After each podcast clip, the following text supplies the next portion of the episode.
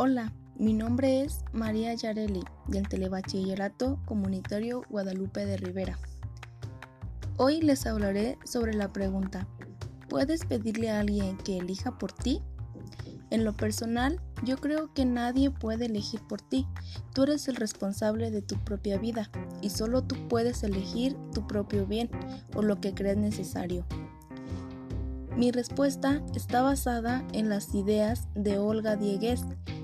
Creo que la mejor manera de actuar es buscando nuestro propio bien y haciendo siempre lo correcto. Para concluir, recomiendo a un alumno de telebachillerato que construya su futuro con decisiones buenas y que elija siempre su propio bien. Muchas gracias por su atención. Les invito a seguirme en mi podcast. Hasta pronto.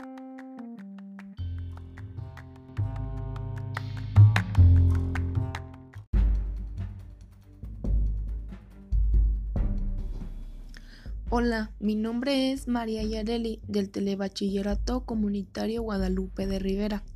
Hoy les hablaré sobre especies de dinosaurios que dominaron México. Lo interesante es las siete especies que destacaron más entre todas, que son Cintarsus, Gorgosaurus, Sau Sauronitolestes, Critosaurus, Alamosaurus, Labocania, Centrosauro.